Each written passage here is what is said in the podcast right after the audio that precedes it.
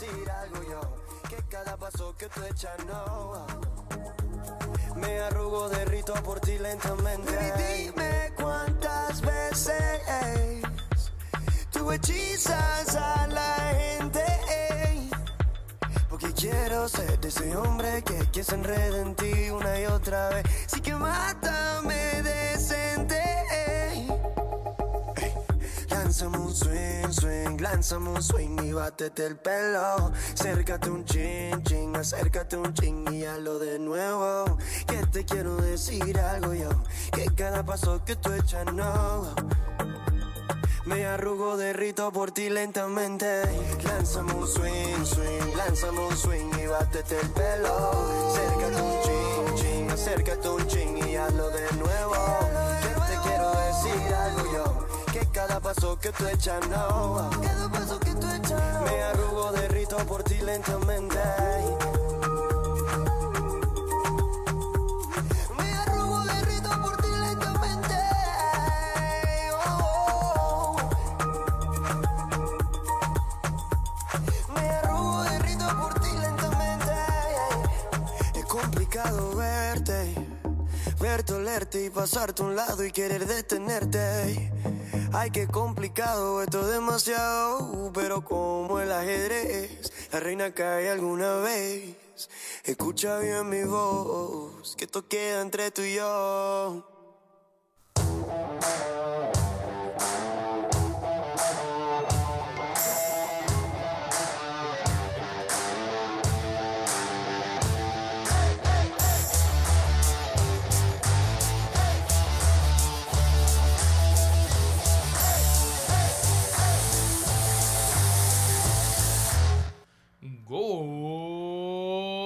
Clavada. Segunda temporada, mi pana. Buenas tardes. ¿Cómo están todos acá en este increíble estudio de grabación?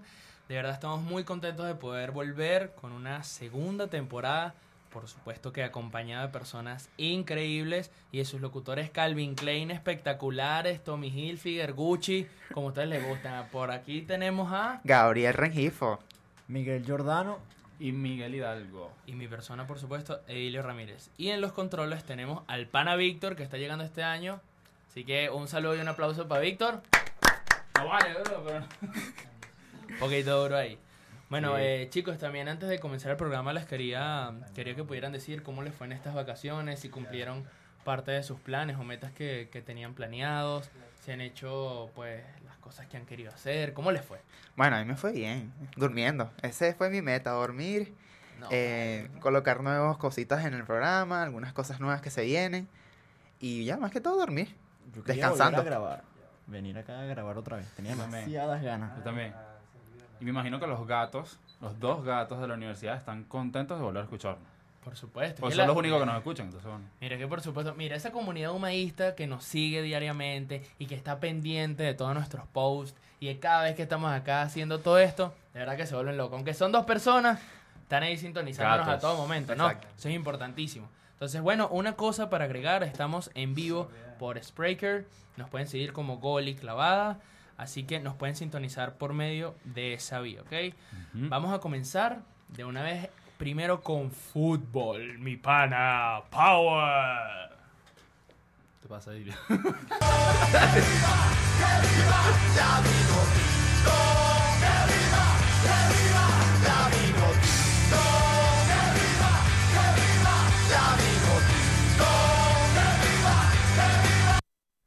Bueno, papá.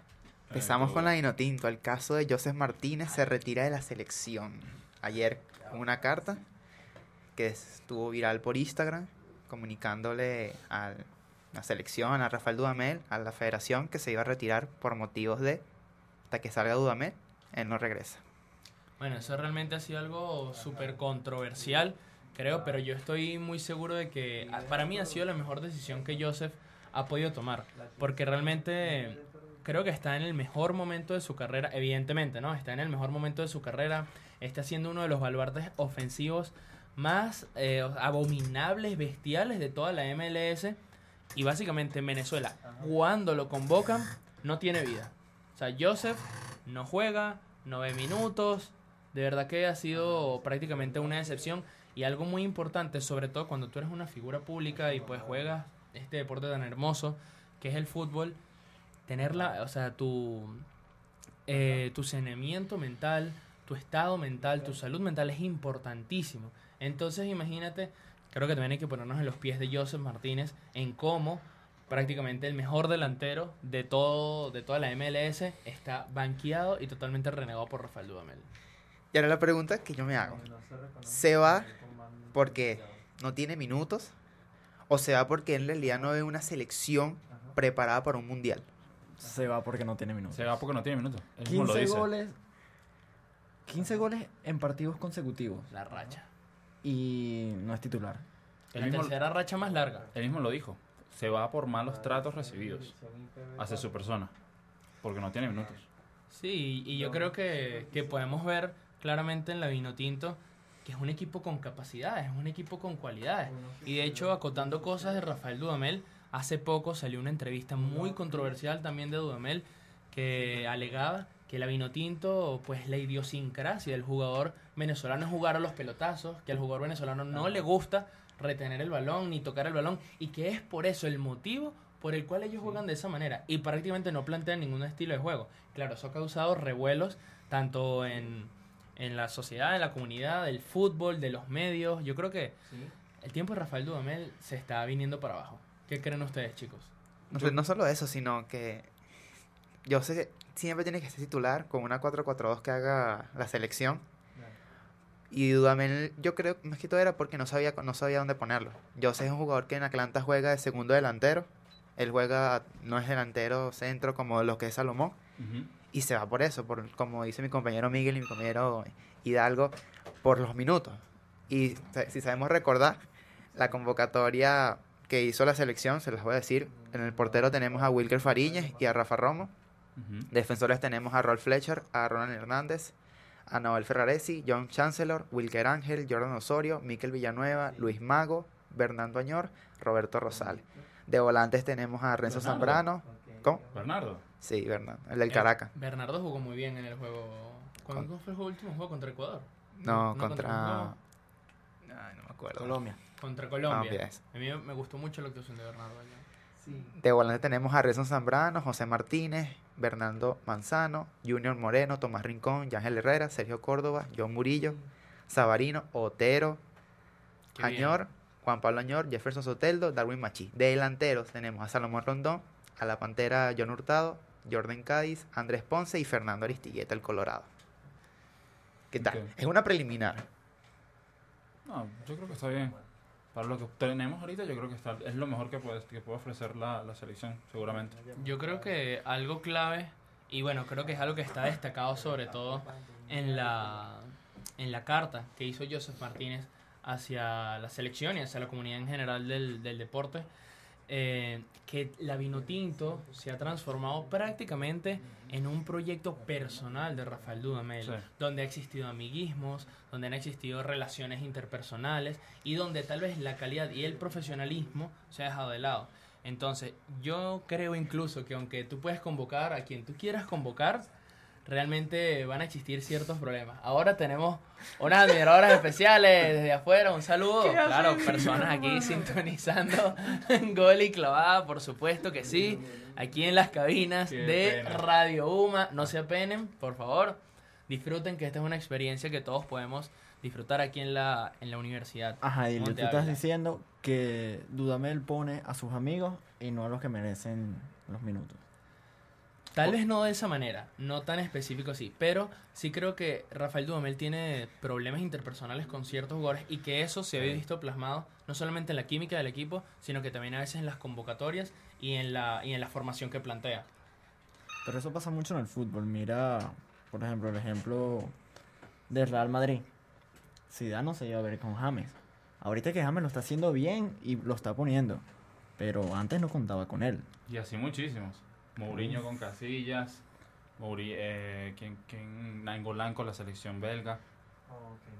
Ah, pero ¿quién es el amigo de Rafael Dudamel que tanto lo pone? Ustedes con... Pues sí, no, este es el jugador que siempre Dudamel Mira, le encanta. A mí, a mí Rudamel. eh, Rudamel. es que- Ojo, mira, Rudamel. Básicamente, yo lo decía así, así de sencillo. Dudamel le pica un pasticho a Salomón. Salomón puede estar mira, con una pierna rota y lo va a meter a titular. O sea, es impresionante. Y a Peñaranda. Y a, Ay, ay, a no, a lo de Peñaranda que lo ayudó mucho en el mundialito. Lo ama, lo adora y Peñaranda estuvo un año sin jugar y se lo llevó a la Copa América.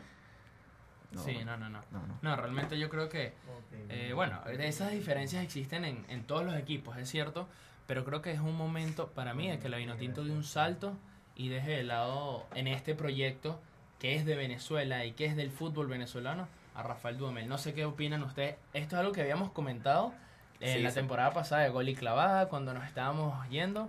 Y bueno, todos teníamos aquí una, unas opiniones diferentes, ¿no? Pero ¿qué opinan ahorita con la situación que se plantea? Y próximo a las eliminatorias.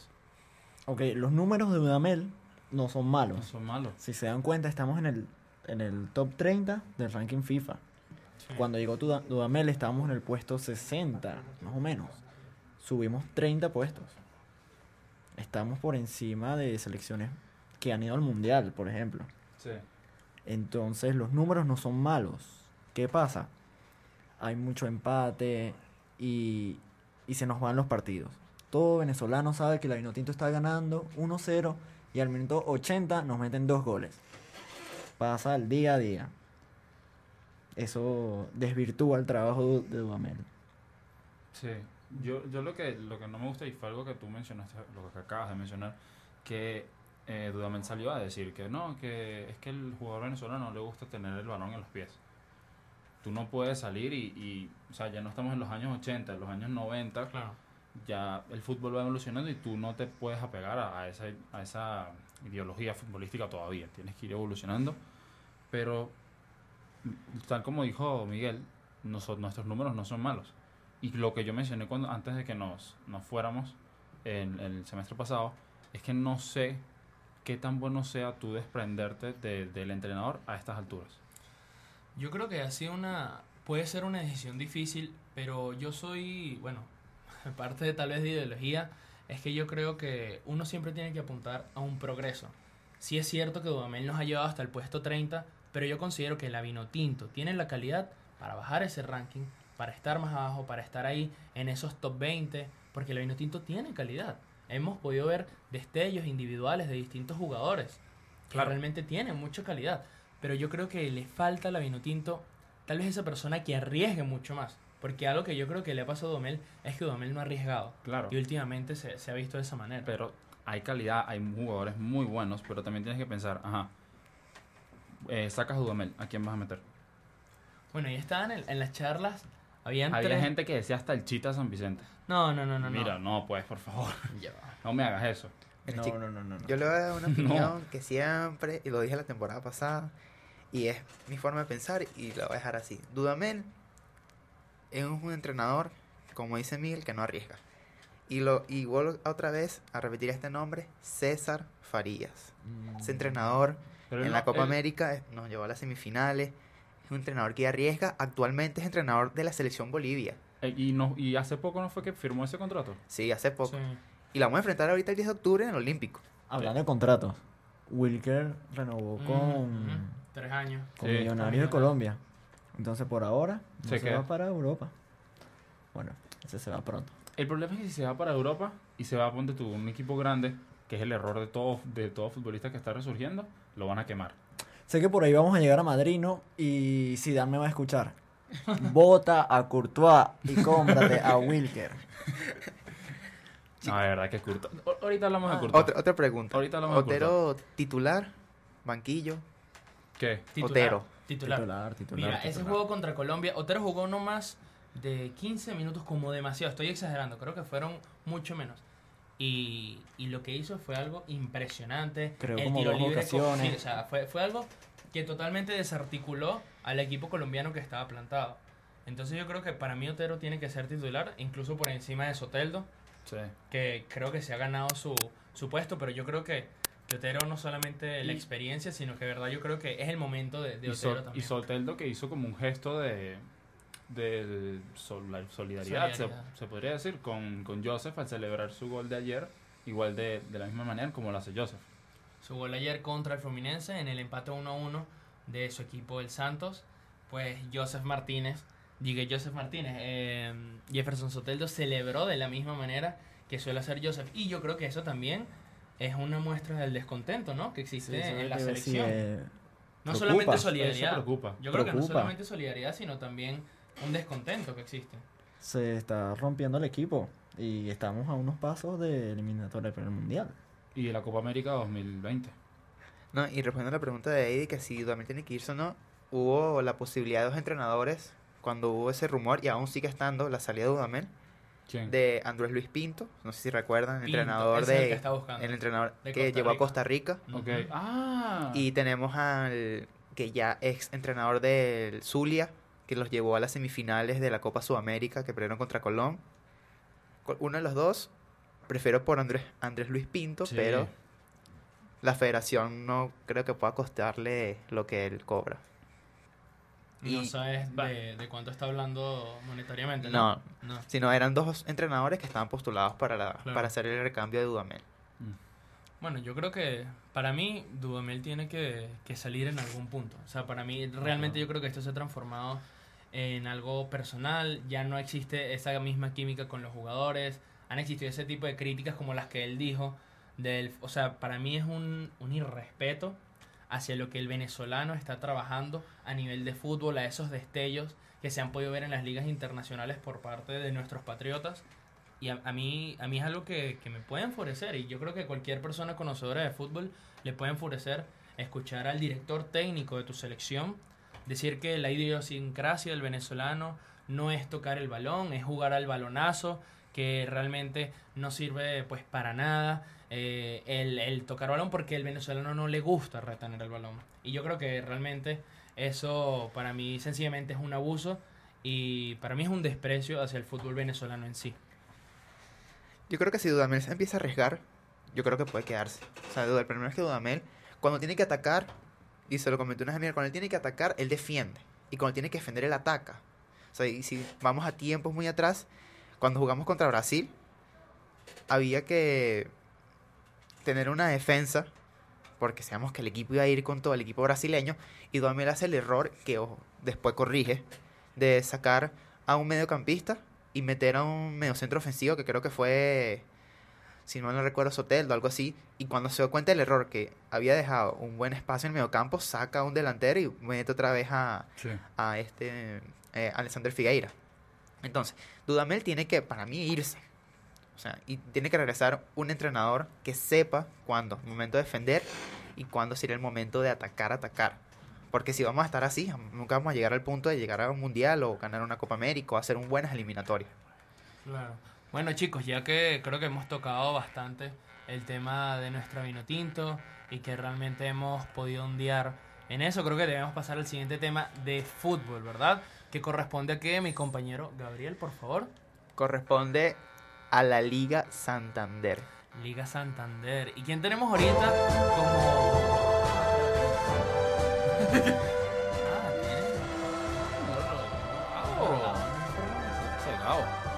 incorporaciones de la Oh. segunda temporada. Ahí suena, ahí suena, ahí suena bien.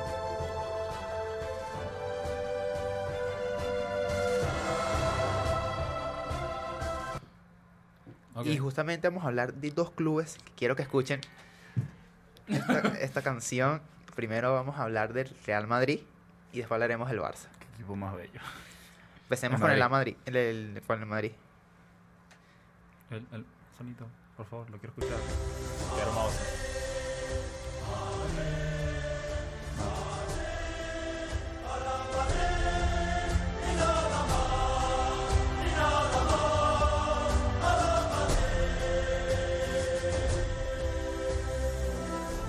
Esto es música para los oídos de cualquier madridista. Dios mío. Es, esa canción es hermosa. Lo único que voy a decir. Bueno, empecemos hablando del el Real Madrid. Ok. Veamos. Situación en la liga. ¿Cómo está el Real Madrid en la liga, Gabito? Está de segundo. Pero ya, antes de que, de que porque yo me, me vengo a quejar con, ahorita que, está- que mencionaste eh, la idiosincrasia hacer del, una queja del pública. fútbol venezolano. Ajá, de- esto va para el ministerio, Ajá, yo. no, Polémica, que- polémica. Que, que Dudamel salió, que la idiosincrasia del venezolano. Yo voy a quejarme del capitán del Real Madrid, De Sergio Ramos. de Sergio Ramos. ¿Por qué? pues? Cuando el Real Madrid perdió, creo que fue 7 a 0, 7 a 1, no me acuerdo, contra el Atlético de Madrid la pretemporada, salió Sergio Ramos a decir que no, es que yo me lo tomé como un, en un eh, partido amistoso. Amigo, esto es el Real Madrid. Puede ser un partido amistoso o lo que tú quieras. Tú no puedes salir a perder 7-0 contra tu rival. A lo mejor, Claro. sí que, ok, digamos que tú al principio dijiste, oye, me lo estoy tomando como un amistoso. No puede ser que va minuto 15, ya vas 4-0 y tú sigues pensando, no, esto es un partido amistoso. No, o sea, no es excusa, tú no puedes meter esa excusa. Pero bueno, ajá, sigue con la liga. Porque la afición del Madrid es la afición más difícil del fútbol. Todo el mundo lo sabe. Lo vimos en el partido del fin de semana. Minuto 20, todos los 20 minutos pitando a Vinicius. Mete un gol Y todo el mundo se cayó. y todo el mundo aplaudiéndole. Bueno, se puso a llorar. Y, y así como Vinicius han pitado a Cristiano cuando A estaba, Cristiano, a eh. Bale, Benzema, a Benzema, ¿cómo no lo mataron? El Bernabéu Sí. no perdona a nadie. A nadie. Sí. Nadie está por encima del equipo. Nadie. Entonces, que imagina tú que Ramos haya dicho eso. Yo me quedé como, ah, bueno. Miren, chicos, ustedes saben aquí que sí yo soy del Barça. Y Sí, si dale, tengo que dale. hablar del Madrid, lo destruyo. Así, yo soy sincero, sincero. Messi chiquito, Sí. pues. Dale, a ver. Miren, Dale pues, cabeza. Zidane... o sea, no ¿no? Mira, mira que, mira que el Barça va Ah. para abajo, ¿viste? Bueno, no importa, mano. No importa. mal. Dale, Cae. dale. Cae o gane, yo soy el Barça hasta la muerte. Así es. No Dale, importa. dale, está bien. Vamos a hablar de Zidane. Es un Ajá. buen entrenador. No, Sí, sí, sí, ya va. Espera, Miguel, espérate. no. Ahorita no la está haciendo bien, pero es un entrenador. Es un muy buen entrenador. Es buen entrenador, más no de los mejores. Oye, esas Champions consecutivas no te convencen. No. ¿qué loco? Y entonces, Sí, dale, pero- Zidane es un gran gestor de plantilla. Eso. Y todo, y desde que llegó al Real Madrid se vio que el tipo tenía una plantilla increíble, que en el banquillo tenía a Danilo, que tenía a James, tenía a Isco que no lo ponía en ese momento, tenía a Bale, tenía a Nacho, tenía un, a, a Kovacic. O sea, y él les dio eh, minutos a todos en cada uno de ellos. Pero en el planteamiento del partido, muchas veces Zidane es un desastre. entonces vamos a decir que... Pero no, recordemos, ya va. Recordemos que no solo el Madrid ha empezado a decaer por el entrenador, también la plantilla. El Madrid vendió muchos jugadores. Después la salida de Cristianos, después de Kovacic, después de las lesiones. No, no, y ojo, yo, yo con esto no estoy diciendo que, que Zidane es el culpable de, de lo que está pasando en el Real Madrid. Hay muchos factores. Por ejemplo, Zidane no juega. O sea, Zidane no tiene la culpa de que Carvajal hasta el, al partido anterior tenía un nivel pésimo. De que Tony Kroos estaba fallando muchísimos pases de que tenían los jugadores al lado. De que eh, el, el mediocampo no estaba conectando con el con la delantera. De que el Vinicius tuviera 16 partidos sin marcar. tiene menos 5 en definición. Menos cinco. y con No, todo el- claro, eh, ya salió el rating de FIFA 19 y efectivamente tiene menos 5. Menos 5. O sea, no mete ningún. Dile que era, de verdad. ¿Y qué? ¿Qué? De No, verdad. O sea, muchachos, mentira, mentira. Eso. Segundo, Zidane, y yo creo que esto no debería ser eh, misterio para nadie, Zidane se tuvo que conformar con la plantilla que tiene.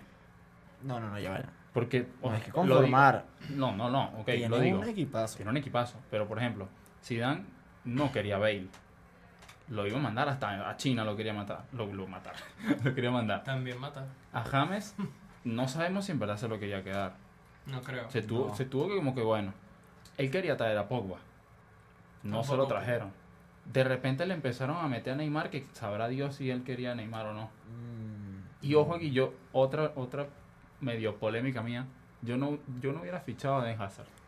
Yo hubiera fichado a otro jugador del Chelsea, Ya va, pero ¿A Miguel, quién hubiese fichado tú? a N'Golo Kanté. N'Golo. Pero está empezando. O sea, Hazard tiene que acostumbrarse. Recuerda Sí, que. es otra liga. No, no, pero es que yo lo digo en plan de que tú estás viendo la, la, la, la deficiencia del mediocampo actual del Real Madrid. No, claro. Es horrible. No, no, no. Es así, es así. El Bro. único que, que está todavía en un nivel bueno es Casemiro. El problema del Real Madrid y la anterior temporada fue los goles. Cristiano te hacía 40, 50 goles por temporada. Se compraron a Hazard para que haga goles y para que haya una estrella. Como dices tú, si hubiesen comprado a Kanté, hay déficit de goles. Claro. Entonces, para mí está bien Hazard, pero no está bien Neymar. Neymar no puede llegar al No. No. Neymar no puede, Neymar. Neymar va a traer solo problemas. Mira, Neymar se lo pueden llevar para una cárcel, compadre. De ro- O sea, Cuyi. o para un loquero o un prostíbulo o algo así. fuerte en la segunda temporada. Sí, sí, mucha sí. Ah, vamos con todo, viejo. Aquí venimos cortando cabezas si es necesario. Más nada. Ajá, bueno, vamos a cortar una cabeza, Miguel. Coye. Que lo mencionaste ahorita. Thibaut Courtois. Decapitado, papá. Hermano, tapa una, por favor. Areola tapó muy bien en el partido Es que yo me lo estoy pensando. de esta semana. Areola tapó muy Es bien. que yo me lo estoy pensando en plan de pon Areola, pues. No, no, que lo ponga, de verdad, porque Courtois no Qué tapa, lástima, ¿no? no tapa. O sea, yo leí el otro día, no sé si, no sé si es verdad, la verdad es que no, no corroboré, pero lo leí varias veces, que el Real Madrid no tenía su portería a cero, sino hasta febrero. Hasta febrero, sí. Y Courtois tiene más goles que partidos. O Tiene sea, ¿qué es eso? 50 y pico de goles contra 40 partidos. Entonces está bien que te, te falle el medio campo, está bien que te falle eh, el déficit de goles y el, la defensa, pero si tu portero tampoco te aporta, Un portero de Real Madrid no puede estar en números negativos. no puede. No puede. Chicos, yo les quiero hacer una pregunta a ustedes que son especialistas en fútbol. Aquí lanzándonos una pregunta de psicólogos. Ya que estamos viendo que el Real Madrid realmente no ha venido de la mejor manera, que hay muchos jugadores que han tenido problemas, incluso que nosotros digamos hasta tontos. ¿No creen que existe algún problema, inconveniente dentro del vestuario, incluso tal vez de, del día a día? ¿Estará pasando algo adentro en el Madrid que podemos estar viendo unas conductas tan extrañas como por ejemplo las de Courtois o las de Toni Kroos o unos bajones de nivel y de calidad deportiva y futbolística tan abrumadora. ¿Qué creen ustedes? El único que puede tener problema ahorita es Bale, que sigue teniendo como un pique contra Zidane. Sí. James lo está dando todo en la cancha. James Ah. entra y me- sube, baja. A mí me está encantando James. James está loco por el Madrid. Y eso es bueno. Y a Zidane lo ve y lo está poniendo. Porque no es que no lo pone, sí lo pone. De hecho, contra el Sevilla jugó. Sí.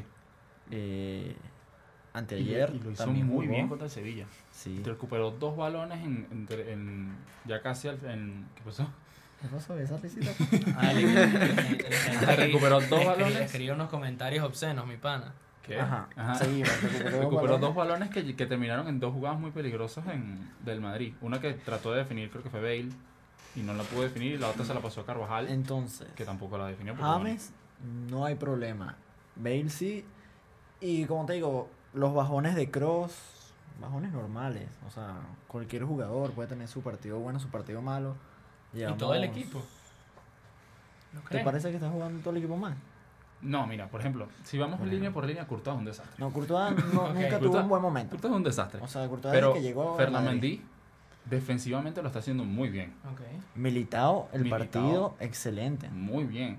Ramos, bueno, no, lo- no lo considero que lo esté haciendo mal. Tampoco es que estoy diciendo, no, el mejor Pero es que. Ramos nos tenía acostumbrado a un nivel muy alto. Exacto. Lo está haciendo normal. Lo está haciendo bien. Carvajal, los últimos partidos ya sí le he visto eh, una mejoría con respecto, por ejemplo, a la temporada pasada, que fue un desastre. También hay que tener en cuenta que Modric está lesionado. Exacto. Eh, Isco está lesionado. Está lesionado. Asensio no vuelve hasta mitad de temporada, capaz y hasta la final. Este, ¿quién más? Casemiro lo está haciendo bien. Y James, Benzema, increíble. excelente. Benzema, bien. Luka Jovic, yo no culpo a Luka Jovic. No, porque Luka Jovic hay que Porque es que él no- asistirlo.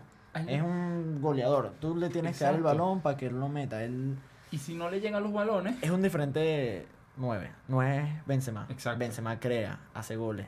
baja, Jovic aporta. es plenamente goleador. Exacto. Tú le das el balón de área, Y fuera del área, dentro del área, de cabeza, como sea, y él se va a inventar. de hecho hubo un partido que le dio un taquito a. ¿Quién fue? A Carvajal. Que después le asistió a, a Casemiro, creo que fue. No me acuerdo, pero lo hizo bastante bien en esa jugada. Este, pero ya, ajá, y a Hazard no lo culpo tampoco, a pesar de que acabo de decir que yo no hubiera fichado a Hazard. Tampoco le culpo porque hay que recordar que vino fuera de forma, él vino como con 5 kilos de más. Eh, Bueno, pero tú de vacaciones agarras un kilito. Tú tampoco estás No, muy no. fla- Te estoy viendo más pasó, vale. Tienes que retomar Este, forma para la sí, segunda claro, temporada. claro. Eh. Ajá, y viene de una lesión.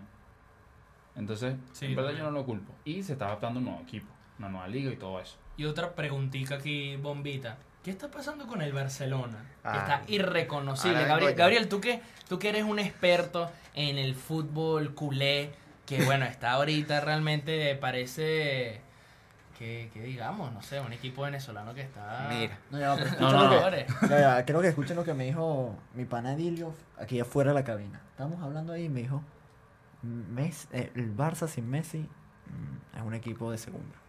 Me lo dijo Edilio fuera de la eso es cabina. mentira. Mira. Mira, es mentira, pero lo comparto, pues. Eh, miren, vamos a dar la cara aquí pues de lo que pasó en esa conversación. el Barça está pésimo en la temporada.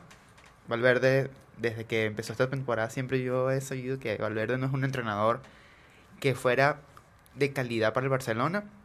Tiene razón, yo comparto también su opinión. El Barcelona sin Messi no es nada, como lo fue el Madrid sin Cristiano. Ojo, ese dato, suelto ese dato por ahí nada más. Eso es verdad. Lo suelto y me voy. Tira la Igualito. de. Igualito, Ah, matándonos. igualito. O sea, Dale. el Barça le falta ataque, le falta medio, le falta defensa, le falta todo. Excepto No, no, portero. no, portero. Excepto portero que tenemos a Ter Stegen.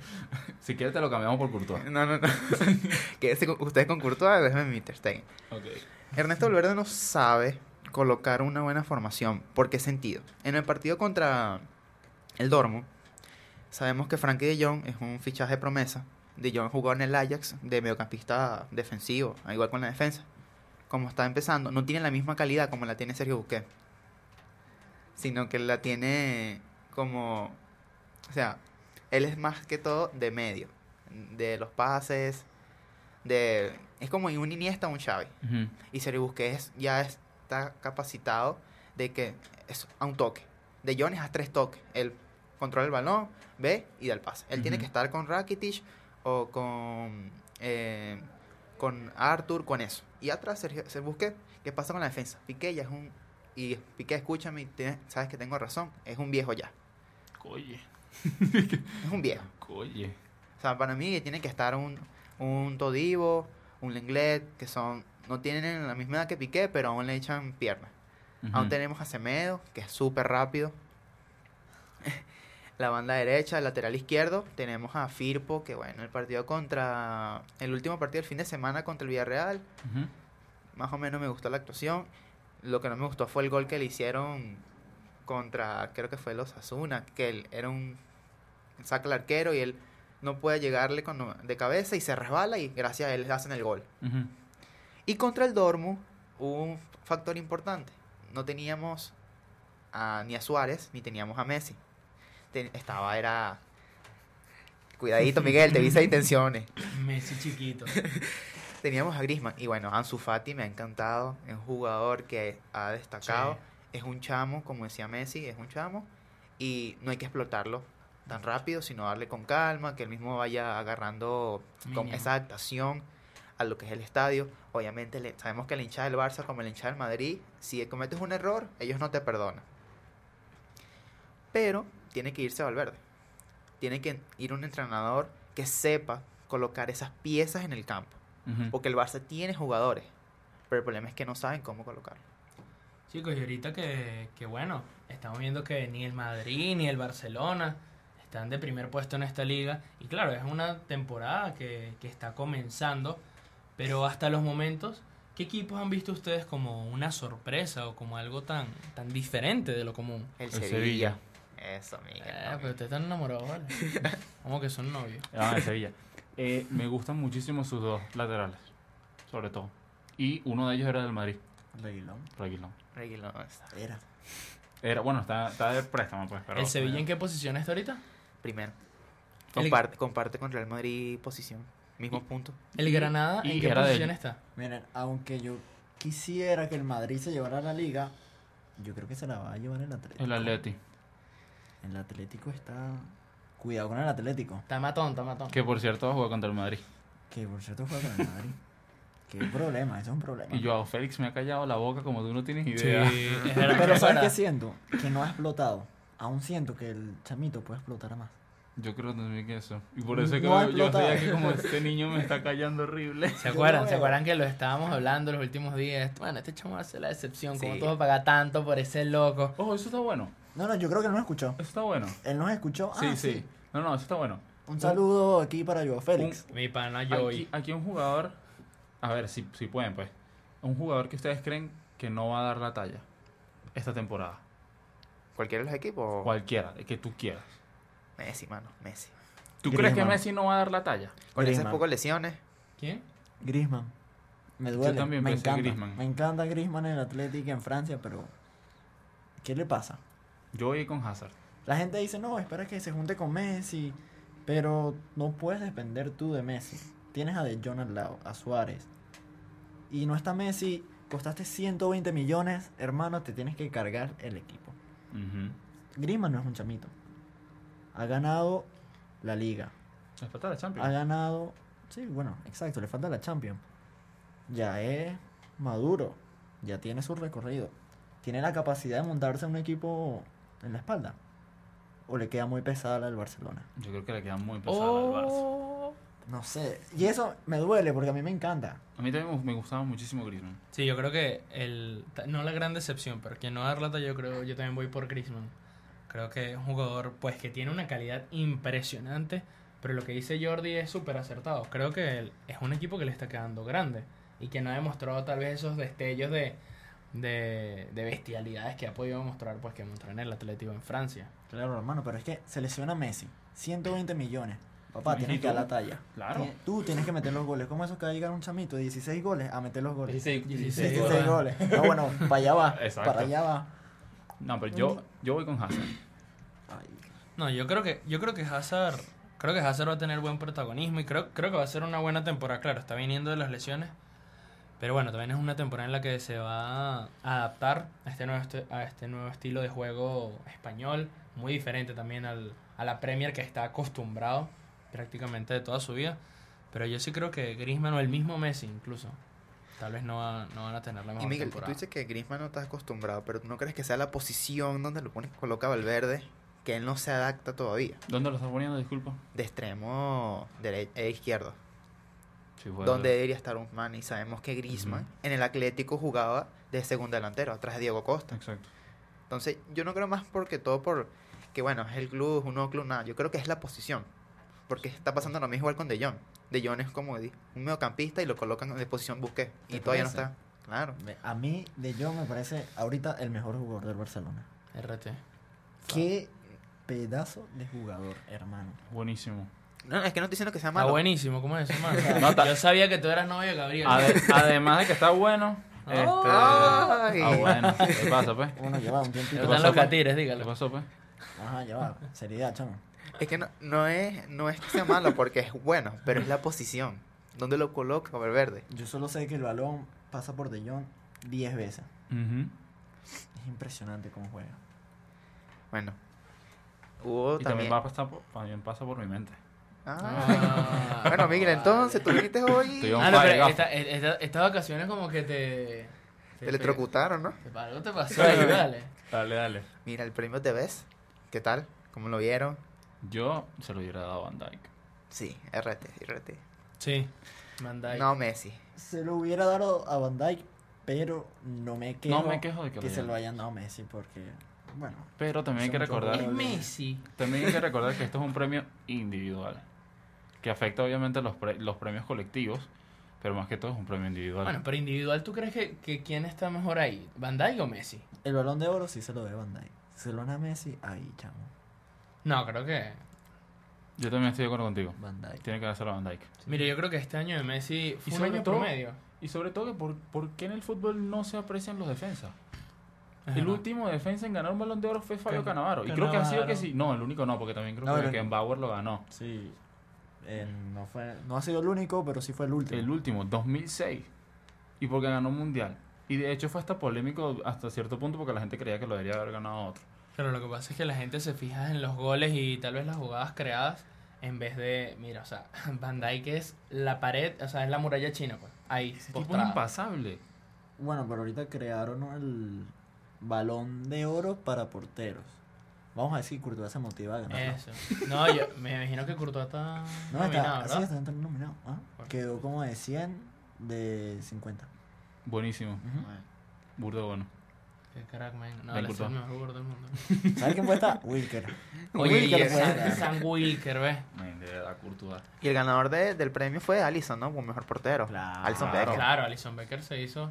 Y con esa Copa América ahí también de respaldo. Aunque no entiendo por qué todavía no se ha premiado Ter Stegen?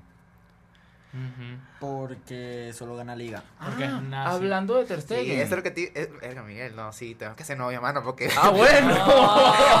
Ah, mira, este que yo me voy de cabina, muchachos. Pensamos lo mismo, yo iba a decir... Nos vemos el lunes, hasta luego. Ah, bueno. Yo creo que íbamos a decir lo Me mismo. cuadra ¿Qué- acá, oiga. ¿Cuál fue la pregunta que ibas a decir? después se sientan juntos y se agarran la mano. Dale, vamos, vámonos aquí, Jordi, ¿qué pasa? Ajá. ¿Cuál fue la pregunta que ibas a decir para decir hacer la misma? Que, que creo que sí. El Bayern Múnich Ajá. salió a dar unas declaraciones de que si Joachim Low le quitaba la titularidad a Manuel Neuer, ellos iban a dejar de prestarle, entre comillas, los, sus jugadores alemanes a la selección alemana de fútbol. Siendo beta, mi pana. Eso es... Eso no es problema del Bayern. es- exacto. Eso no es problema del Bayern. Es como... Sí, ¿Dónde no, te no. estás metiendo tú? El técnico decide lo que quiere. Son sus jugadores, es su selección. Un saludo especial para el pana Naudi que está afuera sintonizando gol y clavada. Porque tú parece que tomas por oro todos los días ahora. ¿Qué pasa? ¿Por qué? Ah, bueno. Ajá. Ah, no. ¿Qué les parece eso? Ter Stegen tiene que ser titular en la selección. Ok. Ya Neuer, a un lado. Neuer tuvo esa lesión. Creo que fue en la muñeca. Me lo recuerdo. Neuer, digo, Ter Stegen hizo... Ha hecho buenos partidos contra el Barcelona. El, el penal que le tapó a, a Royce. Que pienso Sí. que ahí puede estar el VAR.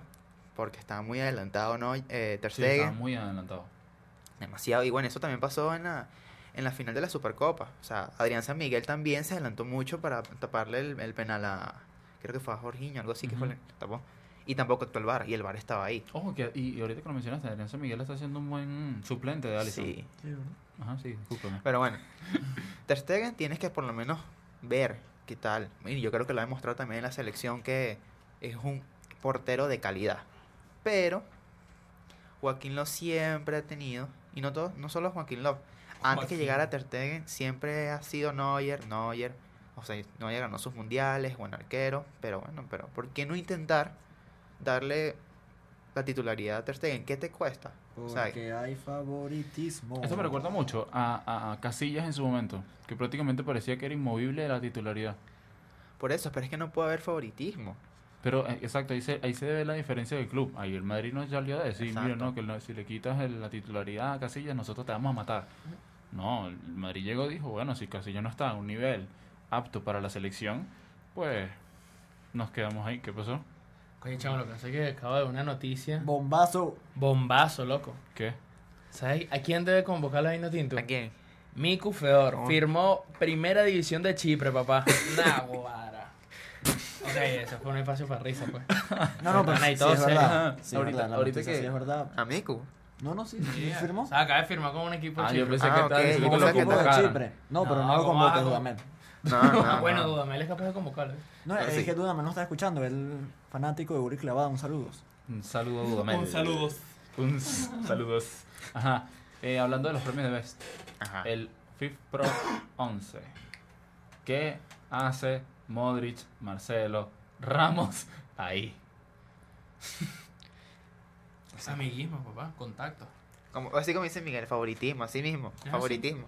Como dice Miguel, ¿cómo que Miguel? Vale, dile. Eso, no. No, Miguel, Miguel, eso lo dijo Miguel lo Giordano. dijo. Él nada más le da Yo aquí. estoy pensando en Jordi. Sí, sí, vamos es a Jordi. empezar a decir Jordi porque hay dos Sí, Migueles. porque hay dos Miguel, entonces dos uno es el novio de Gabriel y el otro no. Entonces se van a confundir. Ajá. ¿Qué les parece eso? Es que no tengo opinión, o sea, es que es favoritismo, es como lo que sea. O sea, ellos colocan los jugadores que han destacado antes, aunque no hayan destacado actualmente, y los ponen. O sea, por, por lo que yo te digo, el premio de vez debe haberlo ganado Van Dyke. La final con la selección, un buen defensa y se lo gana Messi. Y llegó la final de la... De la Nations League. ese De la. Nations League también. Perdió con a Cristiano, pues, pero Cristiano es un monstruo. Y, y no eso importa. hubo, no me acuerdo exactamente quién fue, pero salió a decir que el Cristiano era quien merecía el premio de Best porque ganó la, la Nations League. La Nations League, La, la, la Liga Supercopa, la Liga, y la Supercopa. No, la Supercopa no. la Copa Italia. La No, Copa yo creo- Italia la perdió. Entonces fue la Supercopa, yo creo. Creo. Claro, pero no, Cristiano es un monstruo. Cristiano siempre es un monstruo. Pero ajá, o sea, pero no ganó la Champions. pero es que, Ah, bueno, ¿Qué? ya va, pues. de- ¿qué es la Nations League? ¿Qué logras tú con la Nations League? es para darle competitividad a los amistosos de Europa. Lo que pasa aquí en América, que se quedan equipos sin jugar y no hay amistosos competitivos.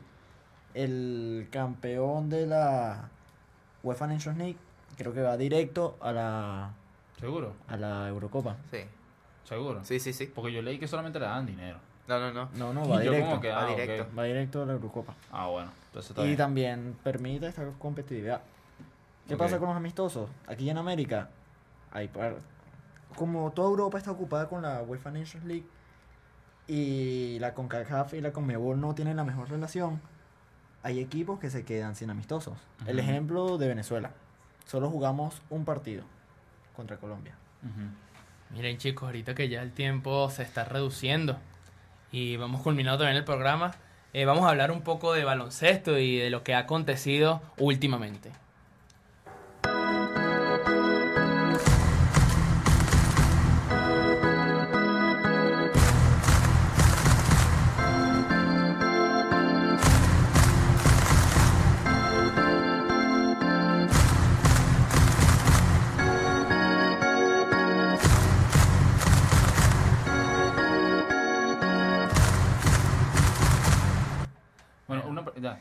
Tú nunca escuchaste a Ramos decir que no, que a unos amigos les gustaba el básquet y al otro les gustaba el baloncesto. ¿Tú no Ah, no. Ramos, No, no mátate. Pero miren, cambiamos el sonido de béisbol. Claro, otro aplauso suavecito. Ajá. Gracias Gabo por hacer esa super movida. incorporaciones en la segunda temporada. Por Bueno. ahí vienen más. Algo importantísimo de baloncesto. ¿Qué es lo que hay que hablar de baloncesto ahorita? El mundial que acaba de pasar en estas vacaciones. Mundial que fue victoria rotundísima de España sobre el combinado argentino que hizo un mundial espectacular. Pero ahora, hay un gran factor y algo que creo que nadie se esperaba. Bueno, algunos se lo esperaban, pero no de esa manera. Que el combinado estadounidense, los gringos que tienen la mejor liga, que tienen los mejores atletas, quedaron de séptimos en este mundial. ¿Qué opinan ustedes de eso? Yo creo que se, se sobreestimaron, por así decirlo. Yo pensé que iban a ganar. Se creían Y que... ya va, paréntesis. Qué horario tan malo. Sí. Uno tenía que madrugar en vacaciones. Bueno, pero es que en China días. también. Sí. ¿Y dónde lo, chicos, por dónde lo vieron ustedes? ¿Por dónde lo vieron? Eh, no voy a decir el canal porque no es de mi agrado, pero lo vi también por Directive Sport. No, ajá. Ay, Eh, Dios. No ellos a- llegaron... Aquí no vamos a patrocinar a nadie. Ellos llegaron- Ah, eso es cierto. Que pague. Ellos llegaron y dijeron, no, yo me llevo este, este loco y yo le gano a esos chinos y a esos austriacos y a estos... entonces- Y mira dónde lo dejaron. Mira, ve. Sexto. Toma, pues, síguete llevando al cojo ese.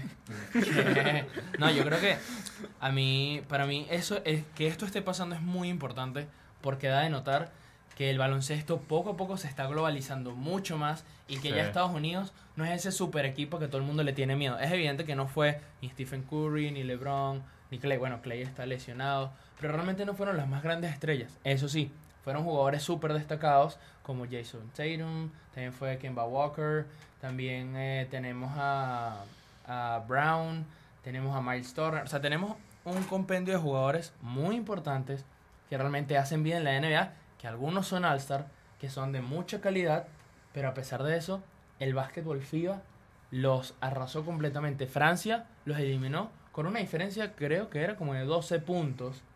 Después, en el otro juego, si mal no recuerdo, creo que jugaron contra República Checa o jugaron contra Serbia, que obviamente los aplastaron también. Entonces, nosotros estamos viendo aquí un estilo de juego muy diferente al de la NBA, el cual obviamente se basa mucho más en un juego, porque ¿qué es lo que pasa? Que en este básquetbol FIBA no vemos individualidades, ¿ok? No vemos un jugador, un LeBron James que mete 50 puntos y agarra no sé qué cuántos miles de rebotes, no. Estamos viendo juegos de equipos y eso es importantísimo. Vemos que casi todos meten 15 puntos, 16 puntos, pero por lo menos son 6, 7 jugadores. Entonces ahí es donde vemos realmente ese, ese jugo que está sacando este básquetbol internacional y que ha realmente conmocionado al mundo del baloncesto, creo yo. Ok. ¿Por qué, no, por, por qué no se llevaron más jugadores? O sea, como que de mayor calidad a los Por- Estados Unidos. Porque o sea, porque dijeron, yo soy gringo, soy el mejor y aquí yo le voy a ganar esos pocos cojos con estos cojos. No, no, no, no, no. Ahí, ¿qué, qué ocurre? ¿Qué ocurre? Así igual que en el, en el fútbol, por supuesto la selección llama a quien ellos deseen. Pero a pesar de que a ti te convoquen, tú tienes la posibilidad de decir que no quieres ir o si quieres ir convocado. ¿Qué es lo que pasa? Que con todo lo del mercado, y esto yo creo que es algo muy, muy triste porque creo que los, de- en los deportes y estas cosas que realmente son parte de nuestro día a día y que le dan, le dan pasión, le dan belleza a la vida, como el deporte, se han comercializado de tal manera que deshumanizan al ser humano. Entonces llega un Sí. punto que estos jugadores fueron y los que, los que no, han- no les importa jugar por su, por su camiseta. Hace 30, 40 años, cualquier jugador de cualquier liga del planeta se mataba por ir a un mundial o unas olimpiadas de baloncesto. Y hoy en día, ¿qué es lo que pasa? Ellos prefieren cuidar su contrato porque, ah, bueno, tú ponte que vas al mundial, te lesionas en el mundial y ellos dicen, ay, ¿qué plata recibo yo de eso? Eso puede, obviamente, afectar mi contrato, afectar las inversiones que yo pueda tener, las publicidades, porque voy a ser un jugador que obviamente no va a jugar en la temporada, o me van a quitar mi puesto, etcétera, etcétera. Entonces, algo que en el básquet, muchísimos jugadores, Damian Lillard, Westbrook, Curry, Kawhi, Paul George, o sea, estamos hablando, Anthony Davis, un gentío que evidentemente si los mejores jugadores de la NBA hubiesen ido al Mundial, es indiscutible que quedan campeones. Pero eso pasa, entonces los Estados Unidos ahora, desde que obviamente quedaron de séptimos y fueron humillados, porque eso fue una humillación horrible, ahora están saliendo, mira, Curry, Clay, Durant, todos, no, yo voy para las Olimpiadas del 2020, claro, porque a nivel global fueron una humillación.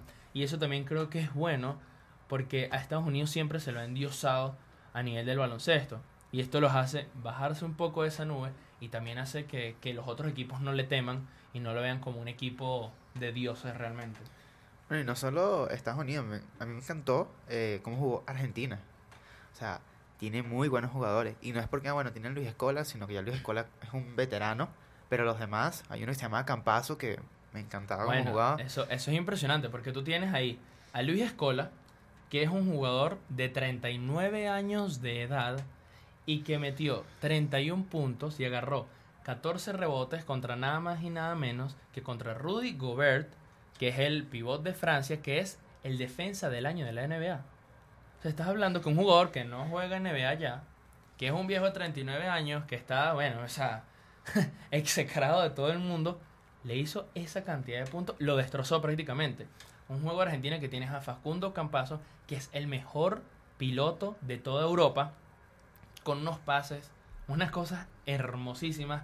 Tienes a la Provítola, Gabriel Deck, que también es un jugador buenísimo del, del Real Madrid. O sea, son jugadores que se han formado en ligas europeas y su estilo de juego es súper, súper, súper diferente al de la NBA. Y eso también hace que sea un equipo muy complicado. Y hablando de eso, creo que también hay que darle mérito, pues, en parte, a nuestra selección venezolana. Un aplauso chiquitico. Porque no suene tan el micrófono.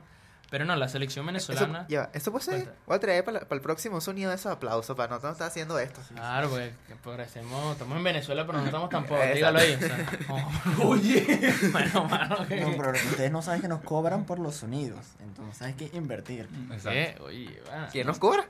Ah, ¿tú La universidad. Eh, Ok, no vamos a decir lo ya, que basta. nos cobran. No Basta. decir que nos cobran. Basta porque no van a cerrar el programa, chicos. No se lo cobran. Algo que yo creo que, bueno, la Vinotinto, nuestra Vinotinto de baloncesto, que cabe destacar que no es muy promocionado ni por el gobierno ni por la comunidad venezolana en sí, llegó por primera vez en su historia a una segunda ronda de mundial. ¿Ok? Eh, le ganó a China, la anfitriona, que se veía incluso favorita en ese grupo por encima de Venezuela. Le ganamos también a Costa de Marfil ampliamente con 31 puntos de Heisler Guillén, el piloto que juega en Guaros de Lara, que es una bestia. Y pudimos ver una Venezuela que evidentemente su fuerte para donde vayas es la defensa. Venezuela tiene una defensa muy buena, muy intensa, con mucho poder. Le falta altura, pues creo que es normal de los venezolanos, ¿no? Todos nosotros somos, no somos tan altos. Y Mira los quién lo dice. Bueno, ya va, ya va, Que ya va. ni 1.90. No, bueno, pero es que tú que en, en la N- eh, o sea, en esa liga eh, 1.90 va a ser el nuevo pivo de, de la selección. No, Sí, bueno, pero pero yo- será piloto, loco. Yo entiendo, yo entiendo lo que él dice. Yo- Curry mide como 1.90 también, ¿no? Sí, y tú lo ves y no, parece no. que es chiquitico. Quiero que escuchen el comentario. No somos altos, lo dice Dilio, que mide 1.90 y el resto del equipo mide como 1.70. Claro, pero- eso es cierto. o sea, sí, sí, sí, Claro, sí. pero para el baloncesto no somos altos. Somos un equipo que el más alto en- estaba midiendo 2 metros 6, 2 metros 5. O sea, estamos, es- si ni, ni siquiera, ni siquiera Lebron mide eso, ni Lebron mide 2 metros 8 y no es pivot. Entonces, a pesar de eso, a pesar de eso, escuchen este dato, Venezuela fue el equipo que tuvo más, más rebotes ofensivos en este mundial, con un promedio de 18. ¿Sabes qué son un 18 promedio de 18 rebotes ofensivos por juego? Eso es una bestialidad. ¿Ok? Y ahora el gran problema de Venezuela, que es un gran problema, compadre, en Venezuela hay puro mocho. O sea, así es sencillo. Oye. Hermano, mira, el único que tiene ahí el tiro es Heisler Guillén. Mira, aquí se, Y Jordan Zamora, más o menos. se guardaron toda la polémica estas vacaciones. Sí, están sí, pero de resto. Estamos no, matando compa. a todos.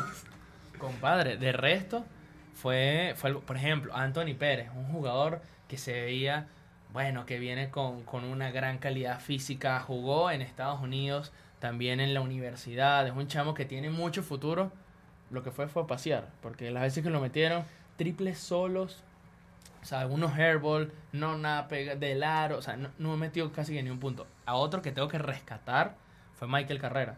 Michael Carrera realmente dio la vida. a otro No, no, no, no, no. Michael Carrera realmente dio la vida y jugó con una intensidad muy, muy grande. Ya que estamos, mátate a otro bicho. ¿A quién más puedo matar ahí de la, de la Tinto? Y una pregunta, el entrenador que antes tenía en la selección, que era como... El Che García. Ajá, ¿qué pasó con él?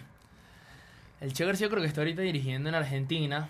Él, pues salió de la, de la selección. Realmente no me parece, a mí no me pareció una buena decisión porque el Che García hizo una gran química con el equipo y realmente los llevó hasta otras latitudes. Y bueno, ahorita está Duro, que también es argentino, y realmente está haciendo un buen trabajo. Yo creo que Venezuela se planteó bien en este mundial. Tuvo a los jugadores que tuvo, lamentablemente. No estuvo Echenique. Gravis, no sé, yo no sé si Gravis. Bueno, ahorita está de coach de, de- de la G League de los Pelicans. Yo no creo que Gravis vuelva a jugar. Es una lástima, porque realmente, pues en un punto.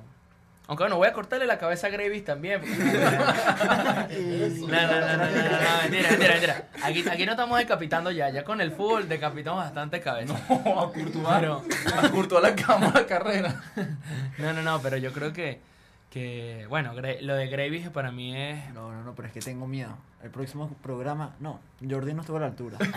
Me cortan la cabeza. Cortado No, yo. no, yo creo, ah, para mí, a mí me da mucha tristeza, de verdad, hablar del tema de Gravis porque es un jugador que llegó a la NBA, que incluso una temporada quedó de segundo en líder de asistencia, jugador con una excelente visión, buen tiro, no era un jugador con el mejor físico, pero un jugador que creaba juego y pues las lesiones lo, lo torturaron. Hoy en día es parte del staff de la Liga de Desarrollo de los Pelicans de Nueva Orleans. Y bueno, realmente el trabajo que está haciendo Gravis también es para la comunidad. eh, quiere hacer algo para, para la comunidad venezolana. Está tratando de implementar muchas cosas que se han aprendido en Estados Unidos y pues también para invertir acá. Y con respecto a la NBA, pues ya en pocos días va a comenzar la pretemporada. Alístense a los que nos escuchan. Vienen unos grandes Lakers, unos grandes Clippers. De Angelo Russell ahí con... Vamos Lakers. ¿Qué pasó, papá? Ah, no puedo ir con LeBron.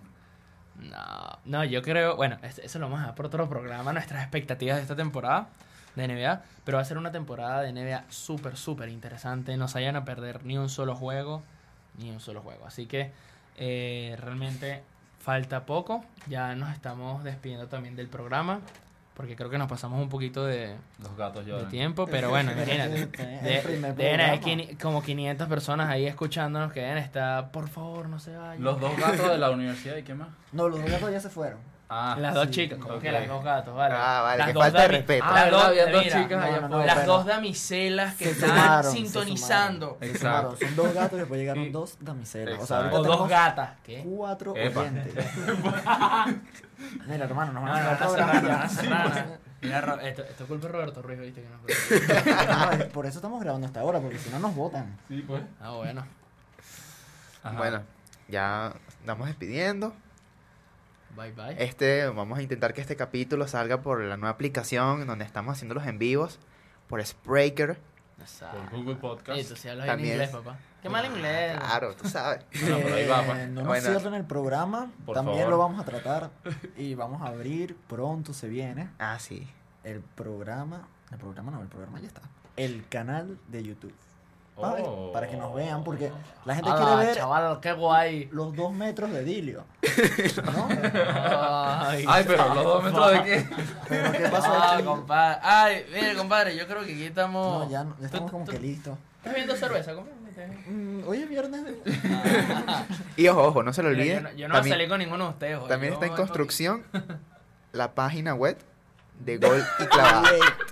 La vaina, güey. Claro, wet, así, Es que- es con que- la T. Es que, es que, ¿a qué profesora te recuerda eso? No vamos a decir nombre porque si decimos eso, mira, aquí no. Nos bota. Nos bota. Mira, sacamos 0-1, pues. Nos Bueno. bueno, estamos despidiéndonos, chicos. Aquí Redes sociales, rápido, pa, pa. Ah, bueno, síganos en nuestras redes sociales como Arroba Gavirenk. Miguel Giordano. Finally, Mickey. y el Chamuedi, nuestras redes sociales de Instagram también de Gol y Clavada Piso, ¿ok? Entonces, recuerden sintonizarnos. Chao, chao. Nos vemos y ya va también, por último, aquí a Víctor, nuestro pana debutante en nuestro programa. Un aplauso en la maquinita con, con el power de Efraín, ahí que nos estaba sintonizando y pues checando también todo. Hasta luego. Haciendo que me odien más Porque todos te quieren probar Lo que no saben es que no